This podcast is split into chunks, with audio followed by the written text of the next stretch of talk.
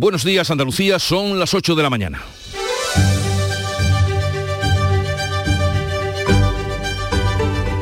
En Canal Sur Radio, La mañana de Andalucía con Jesús Vigorra.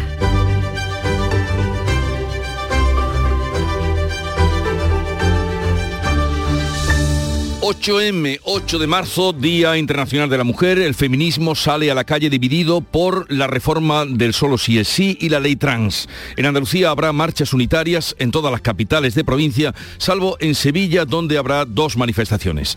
Por otra parte, el gobierno se parte en la votación de la reforma del solo sí es sí, anoche en el Congreso y el PSOE se apoya en los votos del PP y dice que está cansado de las peroratas de Podemos. Los morados señalan a los socialistas por unirse a los partidos contrarios a esta ley. Y en el caso mediador, la Guardia Civil investiga a su cúpula en Canarias por la concesión de contratos a uno de los empresarios vinculado a la trama de corrupción que según la juez encabezaba el exdiputado socialista Juan Bernardo Fuentes, Tito Berni y el general del Instituto Armado que está ahora encarcelado.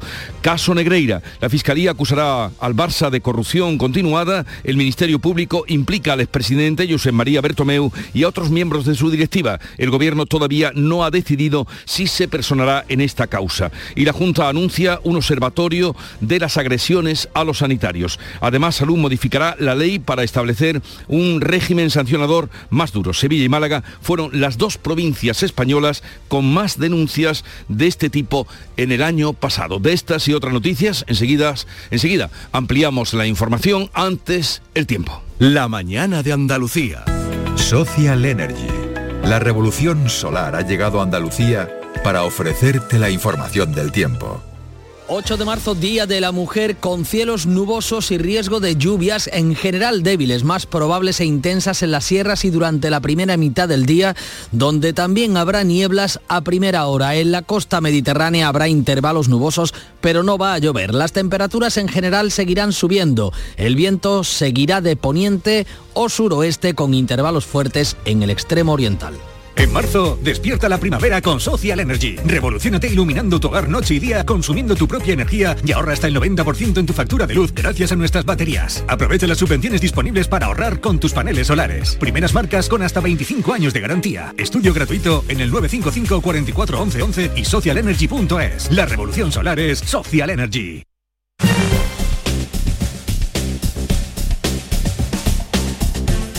Vamos ahora a conocer cómo se circula por las carreteras de Andalucía. Conectamos con la DGT, nos informa Alejandro Martín. Buenos días. Muy buenos días, ¿qué tal? Hasta ahora vamos a encontrar complicaciones en los grandes núcleos urbanos y van a circular de entrada a la capital hispalense, ya en Sevilla por la 49 a la altura de Tomares y Bormujos, también muy densa la ronda S30 a la altura de Puente del Centenario, sentido hacia la A4 a la altura de Montequinto. También complicaciones en el acceso a la capital malagueña, se van a circular por la A357 a la altura de Santa Amalia y también en la MA20 a su paso por Baile Miraflores, sentido Teatino, sentido Cruz de Humilladero y por último también muy densa en Granada la GR30 a la altura de Zaidín, sentido norte, sentido Jaén.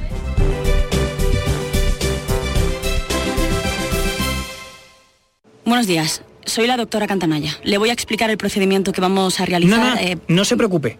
Tiene usted toda mi confianza, porque para mí es como si fuera mi hija, que lo sepa mi hija. Mm, ya. vale. Extra Día del Padre de la ONCE. El 19 de marzo, 17 millones de euros. No te quedes sin tu cupón. Cómpralo ya. Extra Día del Padre de la ONCE. Ahora cualquiera quiere ser padre.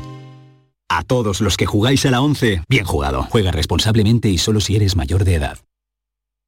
En Canal Sur Radio, la mañana de Andalucía con Jesús Bigorra. Noticias. 8M, Día Internacional de la Mujer, la coalición de gobierno llega más dividida que nunca después de que Unidas Podemos haya votado en contra de la reforma socialista de la ley del solo sí es sí, que será tramitada en el Congreso con el apoyo de los partidos de centro derecha. Manuel Pérez Alcázar. PP, PNV, Ciudadanos y PDCAT han apoyado la tramitación. Unidas Podemos, Esquerra y Bildu la rechazan. La soledad de Irene Montero se ha visto en la bancada azul. Solo ha estado acompañada por Ione Belarra. Duras acusaciones de los morados a sus socios del PSOE. Lucía Muñoz. Le están dando la espalda a todas las mujeres de este país. Les están diciendo que son ciudadanas de segunda, que defender sus derechos vale menos que aguantar la embestida de la derecha. El PSOE ha dicho estar cansado de peroratas de Podemos. Impresentable, apostilla Pachi López. Y una intervención que acusa al Partido Socialista de pactar con el Partido Popular y con Vox cuando saben que es mentira y de volver al Código Penal de la manada cuando saben que es mentira es simplemente impresentable. Yolanda Díaz ha votado con Podemos, aunque ha dejado sola a Montero en el escaño. Tras el debate, ambas ministras han protagonizado una tensa reunión. Díaz ha mostrado su disgusto por el voto diferente en el seno del gobierno. Bueno, bien que lo lamento y creo que nunca debimos de haber llegado hasta aquí. Esto es lo que tengo que decir. La Junta acusa al Ejecutivo de Pedro Sánchez de permitir la salida de violadores a la calle por falta de diligencia. En un acto de partido, el presidente Juanma Moreno advertía anoche de las consecuencias que puede tener la ley del solo si es sí. Esta ley puede tener eh, repercusiones muy graves, porque me comentaba el otro día un jurista que, ojo, que nadie se extraña si dentro de unos años el Estado tiene que acabar indemnizando a algunos de los agresores que ahora están en prisión. No sé si eso será así o no será así, pero eso ya sería llegar a la locura extrema por parte de esta iniciativa. Antes de la votación en el Congreso, la división en el Gobierno se evidenciaba en la rueda de prensa del Consejo de Ministros que aprobaba la ley de paridad, en la que no ha estado presente en esa rueda de prensa la ministra Montero. Solo tres ministras socialistas comparecían ante los medios. La norma pretende que el 40% de altos cargos en la Administración y en las empresas sean mujeres. Nadia Calviño, vicepresidenta económica. Con este anteproyecto de ley pasamos de las recomendaciones, los principios, las buenas prácticas que estaban vigentes hasta ahora a establecer obligaciones que permitan alcanzar y consolidar una igualdad de género efectiva en los ámbitos de decisión política y económica. Pedro Sánchez no va a asistir mañana al acto institucional del 8 de marzo organizado por la ministra de Igualdad, Irene Montero. Pues a tener, eh, a pesar de tener los mismos objetivos de reivindicación, el feminismo se vuelve a movilizar dividido este 8 de marzo. Sin embargo, en Andalucía habrá marchas unitarias en todas las capitales, salvo en Sevilla. La prostitución, la ley trans y la reforma de la ley del solo sí es sí ahondan la división de las feministas. En Madrid vuelve a haber dos marchas. A la convocada por la Comisión 8M acuden Partido Socialista y Unidas Podemos, pero con pancartas diferentes. Los socialistas temen increpaciones a sus ministras. La convocada por el Movimiento Feminista de Madrid defiende la abolición de la prostitución y rechaza la ley trans.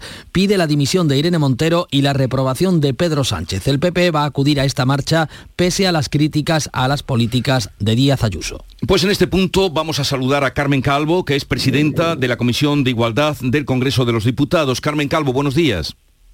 Buenos días. Mm, después de la votación de la reforma de la ley del solo sí es sí ayer, eh, el PSOE respira pero pocas veces en la Cámara se ha visto que el que salga adelante eh, una proposición como la de anoche sea tan poco celebrada. No hubo ni un aplauso, ni una sonrisa, eh, nadie dijo nada. Es que estábamos tratando de paliar una, en fin, unos efectos absolutamente inaceptables para una sociedad. No es motivo de celebración, ojalá la ley no hubiese tenido estos efectos en esta parte y no hubiésemos tenido que proponer como, como grupo parlamentario socialista una reforma.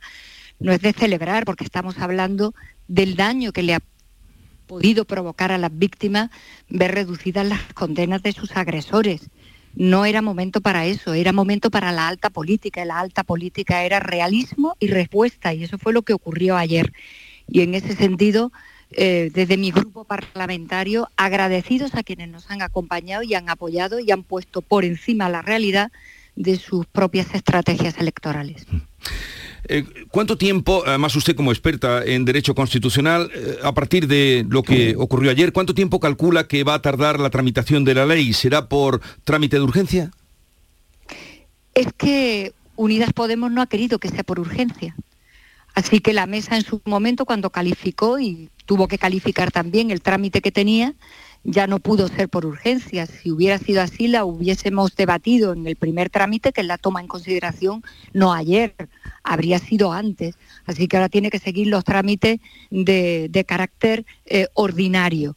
De todas maneras, tampoco va a tener una tramitación muy larga porque es una reforma puntual que va a afectar no al tronco de la ley, que es el consentimiento, que se queda intacto la preservación de la libertad de las mujeres en sus relaciones sexuales. Es una falsedad que indigna por lo que representa para la opinión pública que Unidas Podemos insista en que volvemos a una situación anterior a esta ley. No es verdad.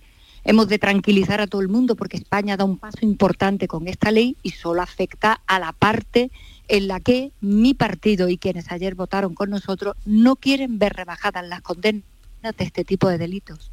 ¿Y, cuánto tiempo puede transcurrir eh, en esa tramitación? Eh, tendrá que pasar a comisión, eh, seguramente vendrá la comisión que yo presido, porque allí estuvo la ley. Trataremos de convocar lo más rápidamente posible el debate en comisión y luego después encontraremos cupo para ir al debate de pleno, pero yo creo que mi partido va a priorizar frente a otros proyectos este para que la podamos tener en una semana, que es de lo que se trata, tener cuanto antes una respuesta para que los que aplican la ley, para los jueces y la jueza, puedan tener un punto de apoyo que permita que este país diga que frente a este tipo de delitos no hay ningún tipo de laxitud. Eh, Carmen Calvo, después de lo que oímos ayer, acusaciones de traición, eh, peroratas, impresentable, eh, ¿se rompe el gobierno? El gobierno son más cosas que esta cuestión que siendo importantísima, fíjese usted lo que representa para las mujeres y para las que estamos en el feminismo y en mi caso además en, un partido que es feminista, el gobierno son más cosas, evidentemente. Y la estabilidad del gobierno para sacar adelante tantas cuestiones que en este momento son importantes para el país, hay que tenerlas en cuenta. Pero sí que es verdad que Unidas Podemos ha optado por su propia estrategia partidaria, electoral, incluso mintiendo, antes que poner mm, frente a una situación que yo creo que tenía que unirnos a todos. Pero bueno, tampoco es de extrañar, Unidas Podemos no estuvo en el pacto de Estado contra la violencia machista. Ese pacto lo hicimos los dos grandes partidos, lo hicimos el Partido Socialista y el Partido Popular. Ahí no estuvo tampoco Unidas Podemos. Es decir, que eh, la realidad a veces no cuenta para hacer políticas según qué caso y esto en este asunto duele particularmente porque este país ha estado unido frente a otras violencias y tiene que estar unido frente a esta porque no estamos hablando de cualquier cosa, estamos hablando de delitos que destrozan la vida de las mujeres y estamos hablando de delincuentes que tienen que responder. Así que es muy lamentable que Unidas Podemos no haya puesto por delante eso a otro tipo de estrategias que son completamente pequeñas y partidarias. Pero a esta jornada se llega, a esta jornada para firmarse en sus reivindicaciones, reclamar igualdad real, efectiva, eficaz entre hombres y mujeres, se llega eh, con una división. Mm, esa división la ha provocado la ley del solo sí es sí, la ha provocado la ley trans, la ha provocado el colectivo LGTBI la ha provocado la madurez que tiene ya el movimiento feminista. El movimiento feminista ha pasado por muchas turbulencias, tiene 200 años. Yo comprendo que es una novedad para mucha gente, sobre todo para los que no son demócratas y no acaban de entender que el feminismo es el 50% de la democracia, porque afecta a más de la mitad de la población, para quienes tratan el término con desdén o con frivolidad, porque se apuntan a la palabra pero no saben de qué están hablando. Y aquí me refiero al Partido Popular, que pretende eh, colocarse en una posición de eh, superioridad cuando ha recurrido todas las leyes del feminismo español, todas las ha recurrido, de todas ha discrepado. A la primera que, que pudo ceder en financiación en las instituciones que habíamos sacado adelante para proteger la igualdad entre hombres y mujeres también aflojó. No estamos en condiciones de eso. El movimiento feminista es el único movimiento junto con todo lo que representa la respuesta verde, la sostenibilidad del planeta, la ecología, son los dos grandes movimientos que van a movilizar al mundo a las democracias y a todos los sistemas políticos. Así que no es de extrañar que tenga convulsiones y disensiones. Y por otro lado, hay muchas cosas circulando en el debate público que se le pone la palabra feminismo, pero no lo son. El feminismo tiene que ver con nuestros salarios. El feminismo tiene que ver con la dificultad de ser madre y poder ser una buena profesional. El feminismo tiene que ver con las pensiones peores que tienen las mujeres, con la violencia, con los delitos contra nuestra sexualidad, contra una sociedad que no cambia mentalidades. con esa especie de espesura que hay continuamente de cómo se nos mira, de cómo se nos trata, como incluso en la política primero somos observadas por lo que llevamos antes de escuchar lo que decimos. El feminismo es la gran eh, transformación del mundo que arrastra milenios, por lo tanto, es lógico que tenga convulsiones, es lógico que en su madurez vaya arrastrando debate. Y en este momento hay unas cuantas cuestiones en el debate público español que nos hacen a muchas feministas, entre las cuales me encuentro, eh, poner pie en pared en muchas cuestiones. Nosotros no queremos un debate sobre la identidad de las mujeres. No hay un debate sobre la identidad de los hombres, ¿verdad que no la hay? Tienen asentada su identidad. Nosotros no queremos que se nos vuelva a decir qué es lo que es ser mujer. Ser mujer es el sexo con el que nace. Y somos conscientes de que los colectivos LGTBI tienen dificultades y hay que darle respuesta. Pero el movimiento feminista es más de la mitad de la población. No somos un colectivo. Estamos nosotras en todos los colectivos, de todo tipo en la sociedad. Esto tiene una envergadura que hace que evidentemente estemos ya de pleno en los grandes debates de la política. Mire, a mí esto no solo no me extraña, sino que venimos muy de atrás buscando que el feminismo estuviera en el canal central de la política. Ya está, con sus luces, con sus sombras y con sus dificultades, pero la inmensa mayoría de las mujeres que vamos a salir hoy a las calles, los hombres que salen hoy a las calles, lo que están haciendo es un acto profundísimo de avance de la democracia, que pasa siempre por la igualdad. Por cierto, ya por último y brevemente, ¿en qué manifestación va a participar usted hoy? en Córdoba. En cuanto que termine la sesión de control, salgo rápidamente porque soy el cierre de lista de mi, de mi ciudad, de la capital, y el candidato me pide estar en un acto y ya no me da tiempo a volver. Me tengo que quedar en la manifestación de Córdoba porque no puedo, con dos horas de, de decalaje, no me da tiempo a estar en dos sitios a la vez. Carmen Calvo, presidenta de la Comisión de Igualdad del Congreso de los Diputados, gracias por estar con nosotros. Un saludo y buenos días. Muchas gracias a ustedes. Buen día para todas. 8, 17 minutos de la mañana y vamos a seguir con otros asuntos. Alumnos, profesores y padres andaluces aprenderán el próximo curso sobre el lenguaje igualitario, juguetes o no sexistas, visibilidad de la mujer o modelos familiares diferentes. La Junta ha diseñado un plan de reforma en igualdad. Según la consejera de Igualdad, Loles López, pretende el desarrollo personal en igualdad y la eliminación de prejuicios o estereotipos en, en base al género. Un pilar fundamental que se lleva a cabo desde esta consejería también, es la coeducación, siempre eh, pues en coordinación con la Consejería de Educación. Pero eh, esa es una herramienta que yo la considero que es imprescindible para que un día podamos hablar de igualdad real.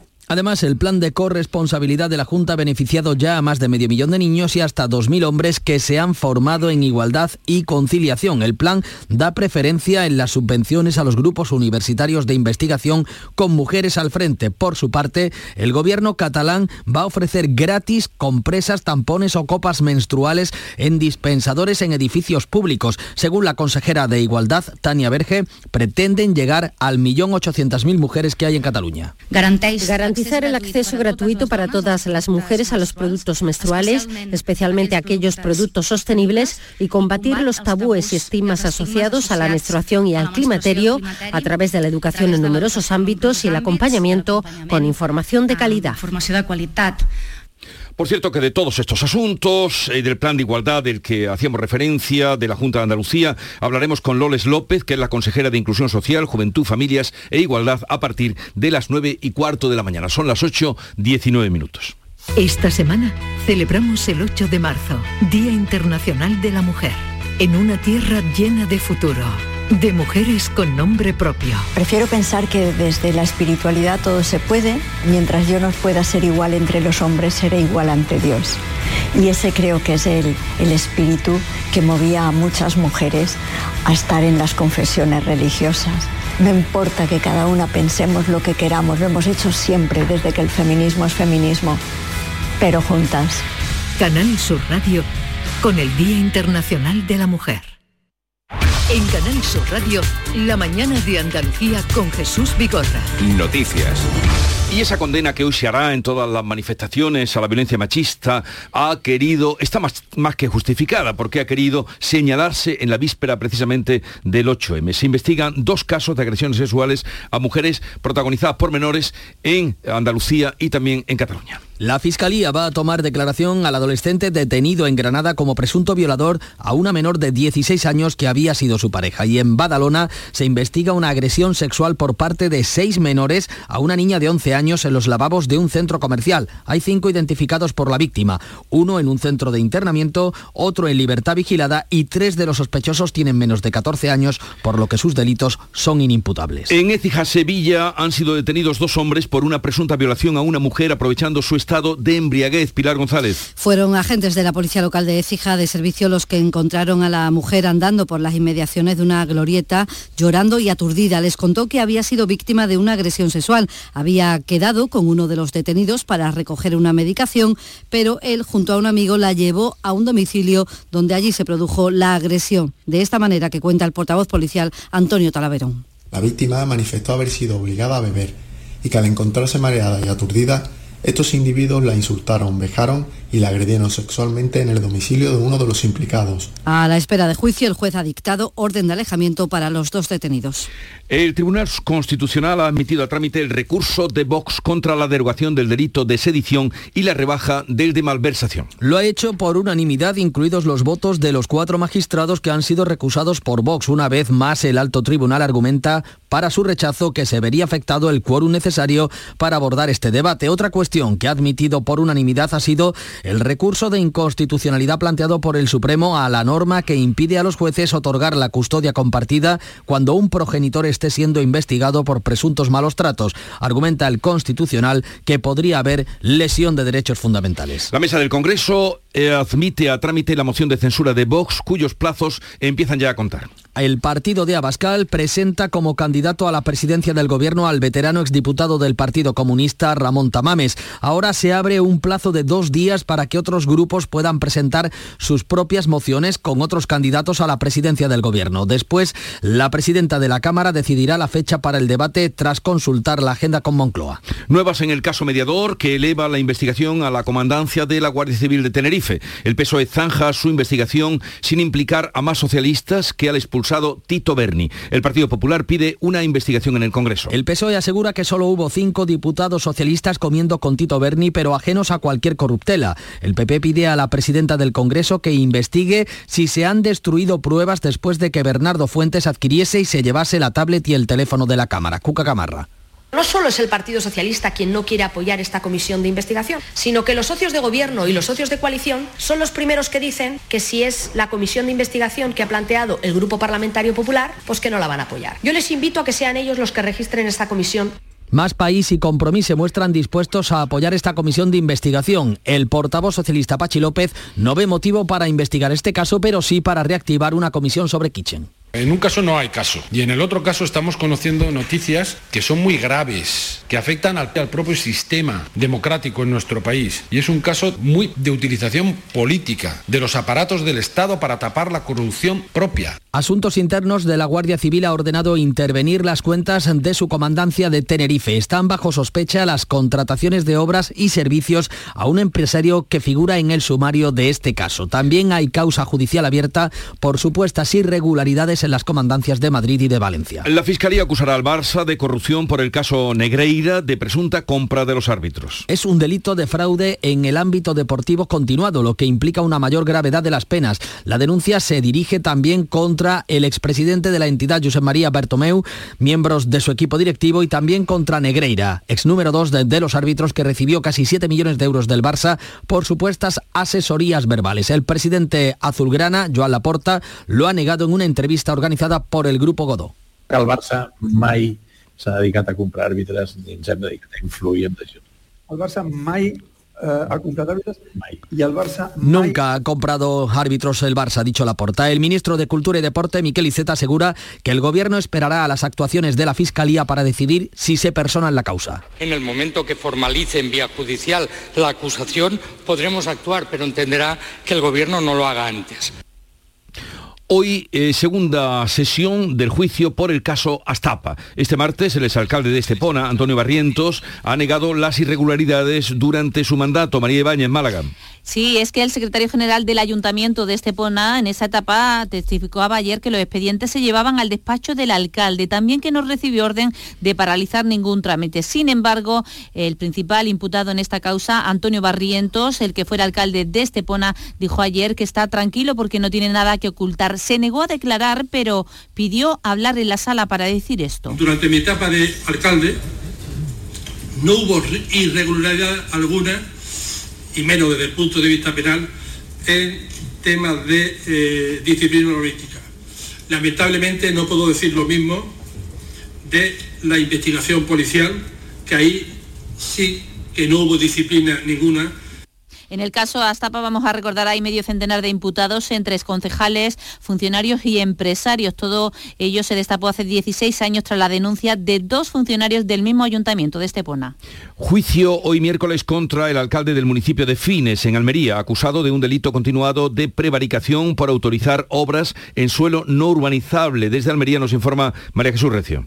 Rodrigo Sánchez y un exconcejal de urbanismo están acusados de un delito continuado de prevaricación en relación con la ordenación del territorio al haber supuestamente autorizado de forma verbal en 2014 unas obras sin los adecuados permisos. Se juzga también a tres promotores y constructores. La Fiscalía pide dos años de prisión para esos promotores y constructores. También para otro vecino que procedió a sabiendas a actuar en ese sitio, en ese suelo no urbanizable. No había solicitado tampoco formalmente licencia para la realización de obras. Las obras estaban en marcha cuando los agentes del Seprona denunciaron la actuación. Formalmente la licencia era para decentar un vallado cuando en realidad, según la Fiscalía, había realizado casi de forma completa obras que excedían ampliamente su solicitud.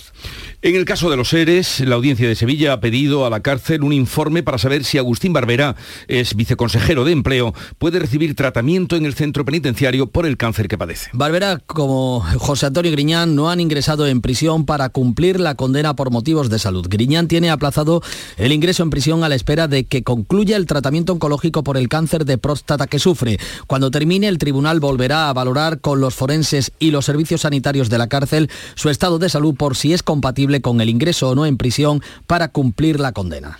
El Consejo de Ministros ha aprobado el Estatuto de la Agencia Espacial Española que tendrá sede en Sevilla, como saben, y que tendrá su primera reunión en un mes. La agencia estará adscrita a los Ministerios de Ciencia e Innovación y de Defensa y va a coordinar todas las actividades sobre el espacio en las que participe España. En un mes se reunirá el Consejo Rector del organismo. El alcalde de Sevilla, Antonio Muñoz, muestra su satisfacción todo lo concerniente al desarrollo estratégico, al desarrollo de políticas, de medidas, de impulso al sector, de configurar nuevos proyectos, tendrá el epicentro en la Agencia Espacial. El cohete Miura 1 ha llegado a las instalaciones que el Instituto Nacional de Técnica Aeroespacial tiene en Mazagón, en la provincia de Huelva. Es el primer cohete privado europeo que lanzarán al espacio en el segundo trimestre del año. Sonia Vela. Ya se ha construido la plataforma de lanzamiento y ahora se van a realizar pruebas y ensayos, como explica Raúl Torres, director de la empresa que ha desarrollado este cohete y comenzaremos a hacer pruebas de funcionamiento y de compatibilidad entre toda la infraestructura que hay alrededor del cohete y el propio cohete. Eso nos va a llevar aproximadamente 15-20 días. Posteriormente haremos un ensayo estático del cohete para verificar que toda la infraestructura, tanto de tierra como el propio lanzador, están listos para volar y ya esperaremos a la El cohete Miura 1 servirá para poner en órbita pequeños satélites y es 100% español desde su diseño a su financiación. La Junta va a crear un observatorio de agresiones a los sanitarios y elevará las sanciones a los agresores. La consejera de Salud, Catalina García, anuncia una modificación legislativa para establecer un régimen sancionador que castigue a los agresores con multas proporcionadas al daño. Este observatorio además puede también servir para tener una relación con otros observatorios que ya existen en otras comunidades autónomas, con lo cual se van a poder compartir experiencias, con lo cual creemos que este observatorio que queremos poner en marcha desde ya eh, va a ser un, un antes y un después también en esta lucha contra la agresión a los profesionales. Sevilla y Málaga fueron las dos provincias españolas con más denuncias por este tipo de agresiones en 2022, 55 de las 214 de toda España. Andalucía aspira a acoger el Congreso de la Asociación de Agencias de Viajes de Alemania los próximos dos años. Ha sido propuesta planteada en el sector, en la ITV de Berlín. También se postula para acoger en Sevilla el encuentro especializado en conectividad aérea en su edición europea de 2025 y la cita mundial que se va a celebrar en el año 2028. El consejero Arturo Bernal ha anunciado que este año va a ser el de la recuperación del turismo internacional, sobre todo el alemán. vamos a tener estancias más largas e ingresos mayores. Y eso quiere decir que, que ese gran objetivo que tenemos de atraer a clientes de mayor capacidad de gasto y de mayores estancias pues se está confirmando. Nos interesa obviamente el número de turistas porque no deja de ser una referencia en cuanto a cómo estamos evolucionando nuestra acción de promoción, pero realmente lo trascendente, yo creo que ya todos los destinos lo tenemos claro, lo que nos interesa básicamente es la calidad. Llegamos así a las 8.30 minutos de la mañana, tiempo ahora para la información local, luego continuamos. En la mañana de Andalucía de Canal Sur Radio. Las noticias de Sevilla. Con Pilar González. Hola, buenos días. Sevilla celebra esta jornada con dos marchas esta tarde por la igualdad de la mujer, mientras que en Écija la policía ha detenido a dos hombres por violación. Están en libertad con orden de alejamiento. Enseguida los detalles. Antes el tráfico. Hay dos kilómetros de retenciones en el centenario en ambos sentidos y en la entrada a la ciudad cinco kilómetros por la autovía de Huelva, uno por la de Coria y también por la de Mairena, dos en el nudo de la gota de leche sentido Ronda Urbana Y en el interior de la ciudad el tráfico es intenso en las principales vías de acceso. En cuanto al tiempo, tenemos el cielo con nubes, lluvia de forma generalizada y de forma también débil, sobre todo por la mañana, viento del suroeste y sube las temperaturas. La máxima prevista 20 grados en Morón, 21 en Lebrija y 22 en Écija y en Sevilla. A esta hora 15 grados en la capital. Sol Renovables, tu empresa de energía solar. Más de 20 años de experiencia en diseño, instalación y mantenimiento de placas solares y energías alternativas. Enchúfate al sol. ¿A qué estás esperando? Contacte con Sol Renovables para presupuesto de tu vivienda o empresa. www.solrenovables.com o 955 35 53 49. Desde 1986 hemos recorrido un largo camino, un camino de mejoras y superación, donde Sevilla no ha dejado de crecer y creer en sí misma, con Lipasam siempre a su lado, porque el futuro es un camino que solo podemos hacer juntos. Cumple tu parte. Lipasam, Ayuntamiento de Sevilla. Sevilla celebra el Día Internacional de la Mujer con numerosas actividades y cuatro manifestaciones. Hoy es el Día de la Mujer, el Día de todas las mujeres, como María José, limpiadora de Utrera, que en el Club de los Primeros esta noche ha contado su día a día. Me levanto a las cuatro. Yo lo que pasa es que tengo tres niñas. Como tú bien estás diciendo, para conciliar, pues me vengo temprano, hago en Sevilla, tengo oficina, tengo algunos edificios, me voy para Utrera, cojo mis niñas, las meto en los colegios, me sigo que tengo algunas casas, salgo de trabajar, a mediodía las recojo y es que cuando comemos, pues tenemos toda la tarde, toda la tarde tenemos actividades, tú sabes, las actividades extraescolares. Hay convocadas cuatro manifestaciones hoy en Sevilla Capital a las 11 de la mañana, la primera convocada por comisiones obreras y UGT en la Plaza de la Encarnación y a mediodía el Sindicato de Estudiantes ha convocado otra movilización en la Plaza Nueva. Ya por la tarde a las seis y media parte desde Torre Triana para acabar en la Plaza de San Francisco una manifestación convocada por la Asamblea Feminista Unitaria y por la CGT. Y a las siete y media la manifestación partirá desde la Plaza Nueva, terminará en la Alameda de Hércules y está convocada por el Movimiento Feminista de Sevilla, Comisiones Obreras y UGT y otras asociaciones. El juez ha dejado en libertad con orden de alejamiento a dos hombres acusados de agredir a una joven en Écija. De esta forma que ha contado el portavoz de la policía, Antonio Talaverón. La víctima manifestó haber sido obligada a beber y que al encontrarse mareada y aturdida, estos individuos la insultaron, vejaron y la agredieron sexualmente en el domicilio de uno de los implicados, el Ayuntamiento de Sevilla se suma a la petición de la delegación del Gobierno para modificar el día de los partidos de fútbol en Semana Santa y evitar así que coincidan con la celebración del Santo Entierro Grande. La Liga ya tiene una propuesta y es que el partido del Sevilla con el Celta se adelante al Viernes Santo y el Betis Cádiz el domingo. Pero en el llamador de esta noche, el alcalde Antonio Muñoz ha anunciado que también se hará gestiones desde el Ayuntamiento, pero que apuesta más porque ambos partidos se jueguen el domingo. Vamos a intentar también de no hacer coincidir, que yo creo que sería lo mejor que nos pueda pasar. Yo de todas forma me inclino porque el partido se pueda retrasar al domingo, que por tanto la Semana Santa haya concluido. Pues vamos con más deporte. Nuria Gaciño, buenos días. Buenos días. El Betis parte dentro de una media hora a, dentro de una media hora hacia Manchester para enfrentarse mañana al United en la ida de los octavos de Liga Europa. La sorpresa en la convocatoria verde y blanca es el medio del filial Dani Pérez y tal y como se esperaba regresa Sergio Canales. El técnico Manuel Pellegrini, protagonista anoche en el pelotazo. Esa exigencia cuando ve que uno llega a una institución como el Betis, a lo mejor tan necesitada en ese momento de, ganar ese desafío, ¿cierto? me da una doble motivación. Entonces, el haberlo conseguido, bueno, me tiene muy contento. Y mañana también juega en Liga Europa el Sevilla, que recibe al Fenerbahce con la continuidad de San Pauli muy cuestionada. Gracias, Nuria. La Consejería de Salud ha declarado no apta para el consumo el agua en el Madroño. Salen a la venta desde hoy las entradas para el Miserere, la Catedral, el próximo 25 de marzo y también para Alejandro Fernández, que actuará en el Icónica Fest el 25 de junio. A esta hora 11 grados en Alanís, 15 en Utrera, 15 en Sevilla.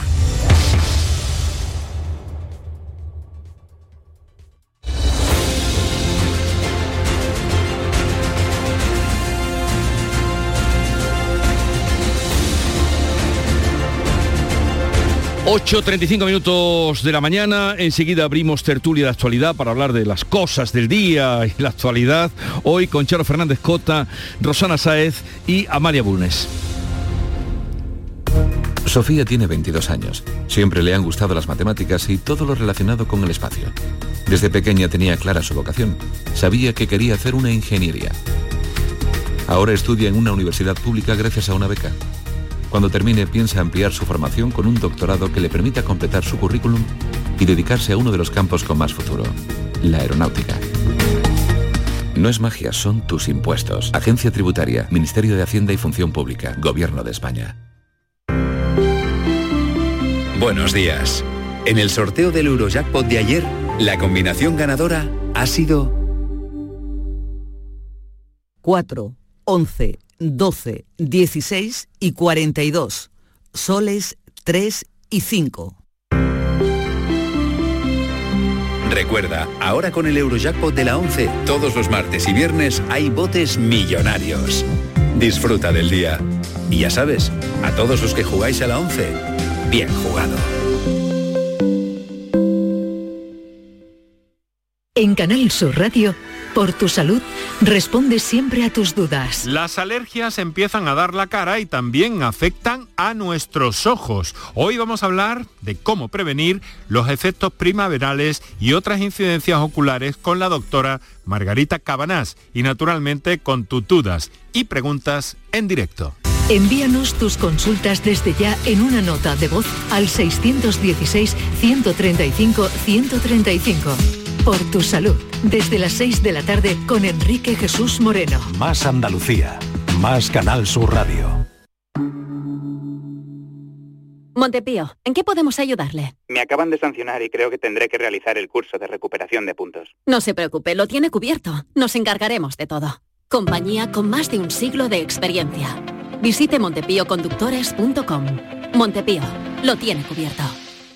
Esta semana celebramos el 8 de marzo, Día Internacional de la Mujer, en una tierra llena de futuro de mujeres con nombre propio. Creo que dar la oportunidad, que es lo importante, a que mujeres pues, puedan contar sus propias historias, que puedan contar su propio relato, poderlo escribir, poderlo dirigir, poderlo producir. Nuevas directoras que están teniendo premios internacionales, con una trayectoria interesantísima, con una cinematografía distinta. Andalucía es diversa, tiene mucha parte de comedia, tiene mucho estereotipo. Yo creo que al final es una inquietud de nuestra posición como andaluces y andaluzas hacia el mundo.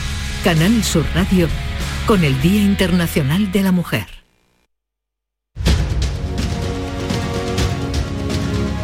Esta es La Mañana de Andalucía con Jesús Vigorra, Canal Sur Radio. Y hoy vamos a hablar eh, con Amalia Burnes. Eh, buenos días, Amalia. ¿Qué tal? Muy buenos días. Bueno, escribe muchos medios, el bueno, país no, escribo y en el otros país, muchos.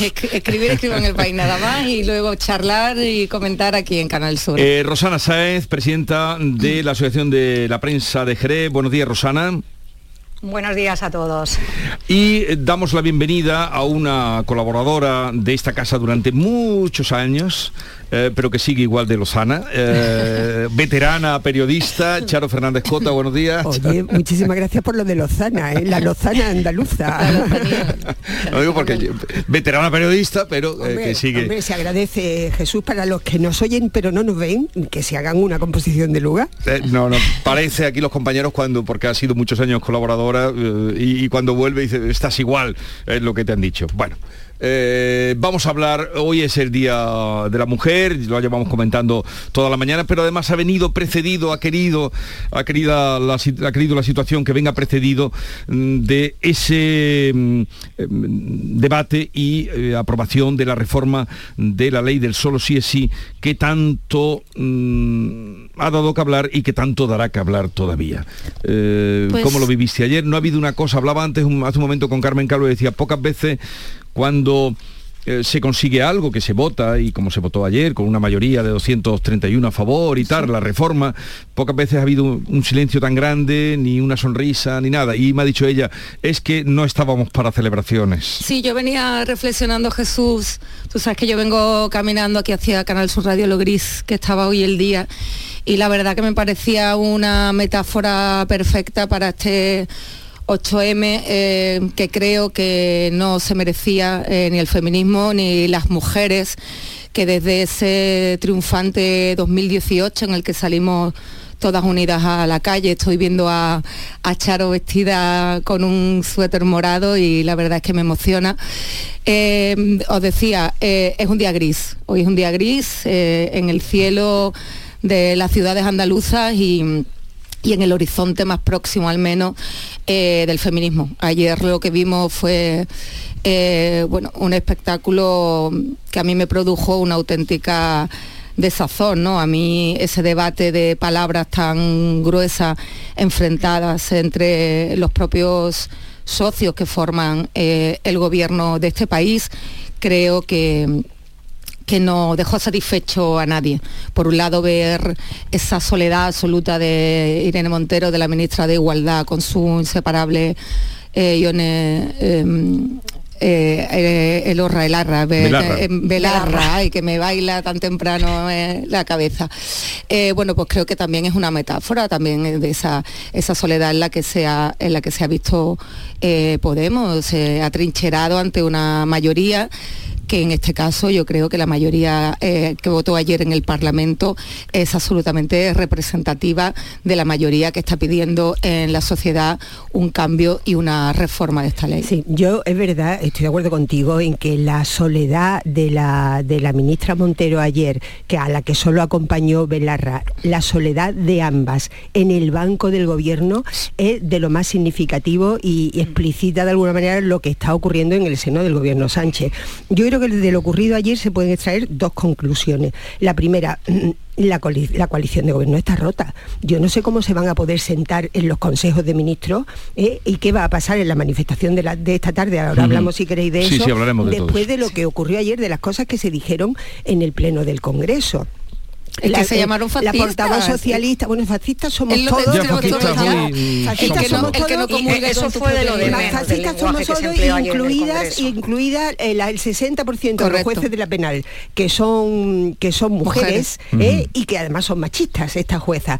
Pero bueno, a lo que yo iba, dos conclusiones. La primera, la coalición de gobierno está rota y segunda, hay una guerra encarnizada por el liderazgo del movimiento feminista, entre el feminismo de toda la vida, que es el que reivindica el Partido Socialista, que lo dijo ayer su portavoz, ustedes no van a darnos lecciones de feminismo después de 40 años, y el feminismo que representan Irene Montero y Podemos, que están a favor de la ley trans, que somos todas y todes, y que además ambos conceptos se van a enfrentar esta tarde en la calle, que vamos a ver qué pasa.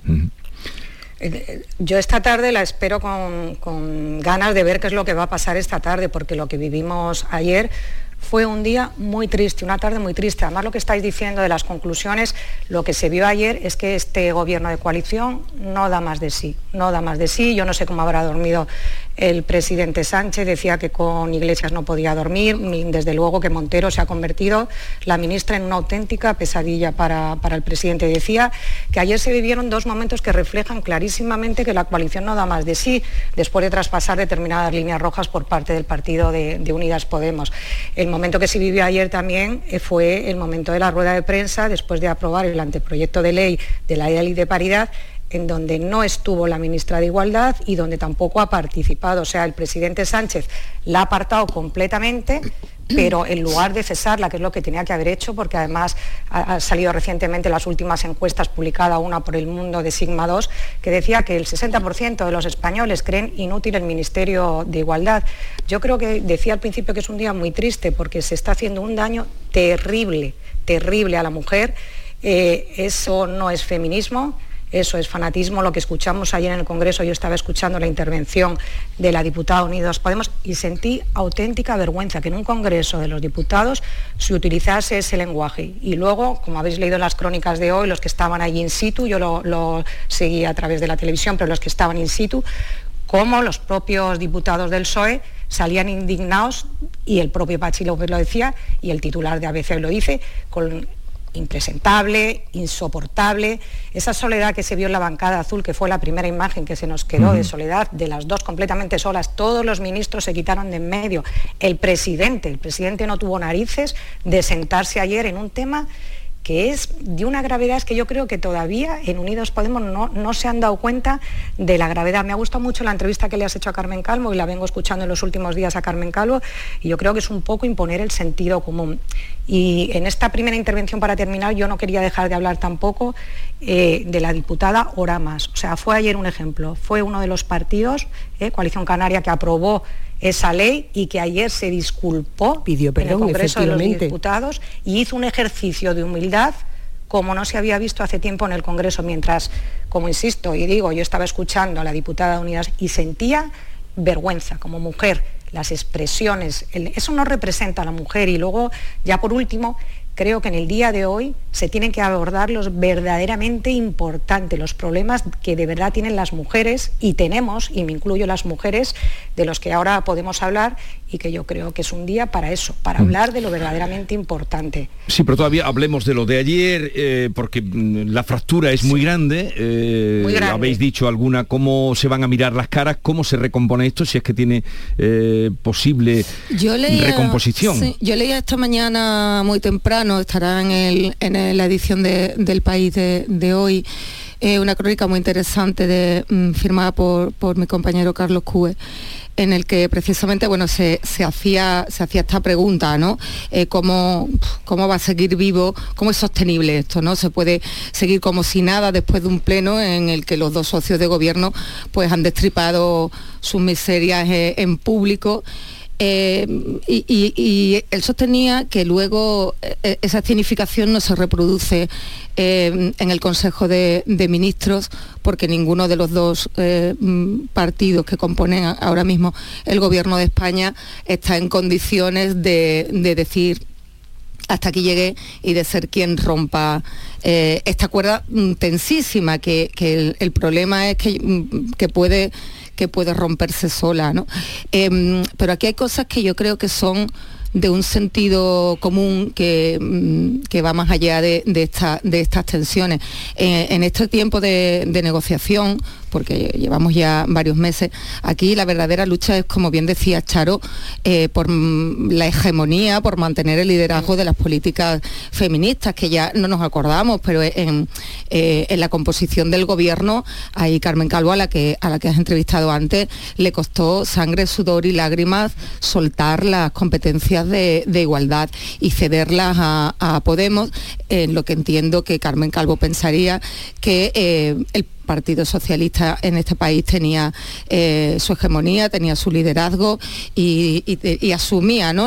Eh, las competencias eh, de facto ideológicas, no solo las competencias a, nivel de gestión. Y en estos, en estos meses decía al Partido Socialista, a la ministra de Justicia, le hemos visto hacer propuestas, hacer propuestas de cara a la reforma y yo creo que todavía no hemos visto eh, a día de hoy, después de, y después del debate de la primera tramitación de ayer en el Congreso, eh, que Unidas Podemos eh, haya manifestado algún tipo de voluntad de reformar su ley. Yo creo que no van a, yo creo que no van a transigir. Claro, ¿cuáles qué negociaciones cuando usted no se mueve de su casilla ni un milímetro defendiendo un asunto sí, sí, además dijeron de altísima sensibilidad. la traición, la palabra traición el, es muy el problema es ideológico, es decir, al final el problema está en que Podemos considera que ninguna mujer tiene que demostrar que ha sido violada o que ha sido agredida. Primero, que la, violencia sexual, entre comillas, las agresiones, los abusos, porque ellos lo meten todo en el mismo saco, no son consecuencia de que haya un depravado que viene y te viola, sino de un régimen patriarcal que todo Pero lo eso es manipular, que todo lo porque eso no es verdad. Pero entonces Hay que es- demostrarlo es, un siempre. tema eh, ideológico, es decir, es el hombre el que tiene que demostrar que no que no agredió y que no violó. Y en la base de eso está el que hubieran hecho una rebaja de penas porque fundían en el abuso y la agresión, etcétera. Entonces, yo creo que Podemos no va a transigir. Pero lo grave de la cuestión es que Sánchez no va a cesar a la ministra, ni va a haber dimisiones, ni va a haber ruptura de la coalición. ¿Por qué? Porque desgraciadamente eh, Pedro Sánchez nos ha demostrado que es capaz de cualquier cosa con tal de, de mantenerse en el poder. Transigió con los independentistas catalanes y lo va a seguir haciendo. Transigió con la ley trans, que es la mayor burrada que se ha legislado en este país en muchísimos años. En la democracia, creo yo, y que además va a traer consecuencias, va a traer si- eh, eh, un futuro muy doloroso para muchos adolescentes que hoy van a quedar desprotegidos y eh, va a traer eh, eh, demandas y bueno, esto, esto no se va a quedar así. Y transigió con la ley del sí es sí porque estaban avisados. Estaban avisados por el Consejo del Poder Judicial, por muchísimos organismos, de que se podía producir esta situación de rebaja de, de penas a, a gente condenada. Pero bueno, Sánchez ahora Yo- se hace una enmienda a sí mismo y No, se queda tan tranquilo. Yo, yo en este Pero sentido mira- sí tengo que poner, aportar un matiz, ¿no? Que eh, el Partido Socialista, eh, yo no sé hasta qué punto, como decía mm, antes, va, va a seguir tensando la cuerda o va, o va a terminar rompiendo. Pero en cualquier caso, a mí me parece muy importante y muy grave que una parte del gobierno haya intervenido las competencias del otra, de la otra eh, formación que, que compone el gobierno en su materia estrella, que es igualdad. Ahí, ahí ha dado un paso el Pero es que- gobierno. sí, sí, ¿eh? ha dado, claro, Ha pero un paso tenía que gobierno, dice, reformar, no, no, transigir, bueno, ha transigido hasta que ha dicho hasta aquí llegué y, y a mí me parece muy importante que la presenta eh, esta reforma, esta eh, proposición de ley, la presenta el Partido Socialista en solitario para una ley que no es suya. Bueno, yo, yo creo que en este caso, ¿no? Yo creo que es una cuestión ya de responsabilidad, ¿no? Porque lo que mal empieza, mal acaba, y lo que yo creo que mal empezó fue en darle el Ministerio de Igualdad eh, a Unidas Podemos, un partido comunista de extrema izquierda, y yo creo que ahí ya hemos visto las consecuencias. Estabas diciendo que efectivamente el presidente ha cedido en todo, ha cedido ante los independentistas, ha cedido también ante Bildu, ha cedido por todo con tal de conseguir su objetivo. Él quiere llegar, como sea, y lo hemos dicho muchas veces, a la presidencia del Consejo de la Unión Europea. Cree que esto, él pensaba que esto iba a haber un momento que se iba a callar y no se acalla porque están los medios de comunicación recordando todos los días los agresores sexuales que están saliendo a la calle, que ya para que la gente lo entienda y lo recuerde, son 80 agresores sexuales en la calle. Y cuando decía antes el que, que me gustó bastante la intervención de Ana Oramas por esa humildad que demostró, yo ayer eché de menos también en el discurso del PSOE ese el haber pedido disculpas, perdón, porque ayer llevaba una reforma que efectivamente era absolutamente necesaria y que se ha tardado casi cinco meses en llegar, pero no fueron capaces ni de sentarse los ministros donde se, se tenían que sentar, ni el presidente donde se tenía que sentar, ni fueron capaces de pedir disculpas. Y cuando estáis hablando, yo creo que se han traspasado ya líneas rojas. O sea, estamos hablando de una coalición de gobierno que hace aguas por todos lados. Es lamentable que nos levantamos todos los días los españoles con muchísimos problemas, o sea, con problemas mm, terribles. Estamos viendo el tema de las hipotecas, la cesta de la compra, luchando, levantando las persianas y tenemos una batalla campal que todos los informativos es impresionante que un gobierno de coalición siga diciendo eh, la, la solución es quito a la ministra, no voy al acto hoy de la ministra de Igualdad, mañana, ¿no? no El- el pongo acto. a la ministra de Igualdad en la rueda de prensa, no voy a la- a- ayer a una votación de una importancia extrema y lo que hago es seguir para adelante, seguir para adelante. Pero yo creo que va a haber un momento que hasta esto... Que, hasta que las cosas se rompen Jesús, como en- yo creo que va a haber un momento que esto va- va a estallar. Neruda. Sí, sí, esto va a ser como Esto va a estallar porque no Ahora tiene, estamos en un no, periodo no puede- no- no se puede aguantar. Entonces, con, con elecciones municipales y autonómicas a la vista, las encuestas que no le dan nada bien al, al Partido Socialista, porque parece que... que Pero- pero Podemos sí, pe- pe- le pero a están Podemos dando. Lo de sí, Podemos no, no se claro. resiente. No, no, Podemos no tiene claro que mantiene su no, se resiente en su voto, en su base, por eso van a- electoral. por eso van a pero que su base también. electoral es la que es, quiero decir, y están at- y, y- y aquí hay que pensar en el bien común. Aquí no se gobierna para tu base Sí, pero electoral, bueno, aquí hay que gobernar.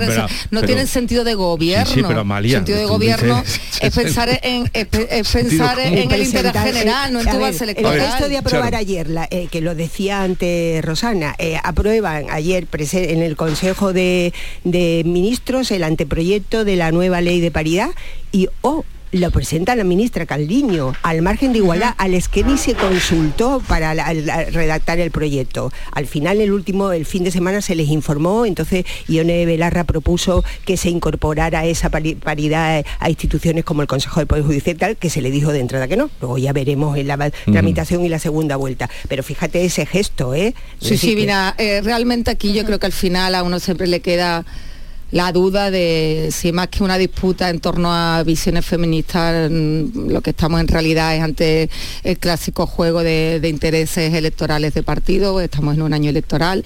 Aquí se quieren diferenciar mucho en su pero hasta- política hasta los ver- socios de gobierno. a ver hasta dónde Claro, y aquí el, feminismo, lo decía yo al principio y, y termino con esa misma reflexión. Yo creo que el feminismo no se lo merece y el feminismo es el que pierde. Yo creo además lo que estabais comentando, Jesús, en el tema de las encuestas que manejan los partidos políticos eh, a un tiempo ya tan cercano a las elecciones, eh, mm, ¿por qué Unidas Podemos está manteniendo en su discurso y no se sale de su discurso? Efectivamente porque Unidas Podemos está en su discurso, o sea, él no se ha movido de su, de su ideario. El problema lo está teniendo el PSOE, que es el que sí se ha asquerado, o sea, este, este presidente del gobierno, hay un cabreo total, o sea, es que es el, eh, en el PSOE hay enfado, precisamente por eso, porque este presidente sí se ha escorado hacia ese discurso populista de Podemos y no le está dando resultado y lo que es una pena que lo que estamos viviendo, lo que vivimos ayer, ¿no? Eh, esa reforma cuando insisto otra vez en lo de pedir disculpas, se haga por puro interés rédito electoral, porque se está viendo que se le está castigando y que todas las encuestas, los propios votantes del PSOE están indignados con lo que está pasando. Ya no te estoy hablando de lo que son los diputados del PSOE o de los pasillos del Congreso, sino que son los propios votantes del PSOE, mientras desde el PP se siguen haciendo cuentas y se está viendo efectivamente que va aumentando esa transferencia de votos del PSOE descontento hacia el PP. Entonces, yo creo que el presidente de Sánchez, más que mirar ya ese, a ese interés electoral, a ese rédito electoral, yo creo que este es un tema de una gravedad, de una seriedad, como estabais diciendo antes, la, la, eh, la ley trans, los indultos, además, el delito de sedición. fíjate Hemos que- traspasado ya muchas, demasiadas líneas rojas y yo creo que nos levantamos por la mañana los periodistas haciendo análisis y es que no sabemos ya con lo que nos vamos a encontrar. Porque Claro, yo os digo personalmente... ayer, un, un apunte nada más. Ayer dijo Juanma Moreno que no sería descabellado que el Estado acabe indemnizando a agresores en un futuro. Es decir, eh, si niega- les niegan, por ejemplo, en primera instancia beneficio Claro. penitenciario, reducción de pena, se lo dan en segunda instancia cuando el beneficio ya apenas tiene efecto porque ha pasado el tiempo, indemnización al canto. Es decir, que es que todo esto va a traer consecuencias. Y un apunte más. A mí me parece una verdadera lástima ¿eh? que con lo, con lo que hay que avanzar todavía en materia de igualdad, pese a lo que ya hemos avanzado, y os lo dice una veterana, ¿eh? que ha sido de las primeras generaciones de periodistas que se incorporó a las redacciones. Yo estaba ahí, cuando todo eran hombres, la foto era todo pura testosterona. Y con lo que hemos avanzado, pero con lo que queda de avanzar, que en vez de estar unidos, ¿eh? para luchar todos por la conciliación, la igualdad, la educación en Ese es el igualdad, drama. asistiendo Ese a- es el drama. a este espectáculo lamentable. Ese es el drama de hoy, que todavía no hemos hablado de los problemas de las mujeres. Ahora apuntaremos alguno, ahora apuntaremos alguno de, de los Eso, porque problemas, mira, de los problemas que hay. Pero eh, otro momento que se va a vivir eh, de, mm, de confrontación es cuando empiecen a tramitar la ley, porque eh, la tramitación de la ley apuntaba mm, hace un momento Carmen Calvo que ya se habían negado Unidas Podemos a que fuera tramitación urgente. Sí, sí, Eh, están en la- Entonces, ahora, pero ahora la tramitación intentarán llevarlo por la vía de urgencia porque lo que hay que reformar es el Código Penal eh, y tendrá que ir a la Comisión de Justicia eh, porque lo que se reforman son ocho puntos del Código Penal eh, para, para reformar esta ley. Ahí va a haber otra, a tenerlas, las van a tener otra vez de nuevo eh, tiesas porque eh, la tramitación, mm, eso necesita también eh, votos y, y seguro que el PP apoyará, claro, para que sea lo más urgente posible. Es que debe ser urgente. Es que, eso se ha porque hecho la- esto. es que mientras Es que siga sangría- en vigor la ley tal como está sin Sí, va- corregirse, va a seguir se va, saliendo- va- va a haber seguir habiendo rebajas de pena. Las va a seguir habiendo de todas maneras porque todos los que ya están condenados van a ser eh, juzgados a la luz de la, de la ley actual, aunque se Claro, corrija. claro. Pero por lo menos evitar o que cuanto antes que nuevos juicios o condenas que se puedan producir se, pro- se produzcan ya al amparo del, del Código Penal corregido, no de, de cómo está actualmente. Mira, hay una cosa muy importante y sobre todo por dar tranquilidad a las víctimas, a las afectadas, porque también hay que empatizar y ponerse en su piel. Y cuando hablamos de que hay ocho agresores, 80 agresores sexuales ya en la calle, este es un tema de una gravedad absoluta, porque además no sabes si están en la puerta de al lado de tu casa. O sea, que es que eh, yo creo que, que- que insistía antes, Unidas Podemos sigue con su discurso, va a seguir igual y yo creo que ya llega el momento de que el presidente tiene que tomar decisiones. Tú no puedes aportar, apartar a una persona que no, la, pone- no ponerla en una rueda de prensa, eso no es la solución, o no ir hoy a su acto. O sea, la solución es que tiene que tomar ya cartas en el No, asunto. Lo de ayer ya fue un paso muy importante. eh, Sí. Muy significativo. Eh, bien, Muy significativo. llegamos un momentito que llegamos a las 9 de la mañana. Iremos también a la comparecencia eh, en, el- en la sesión de control al gobierno, el inicio de la comparecencia que será con pregunta al presidente y continuamos. Esta es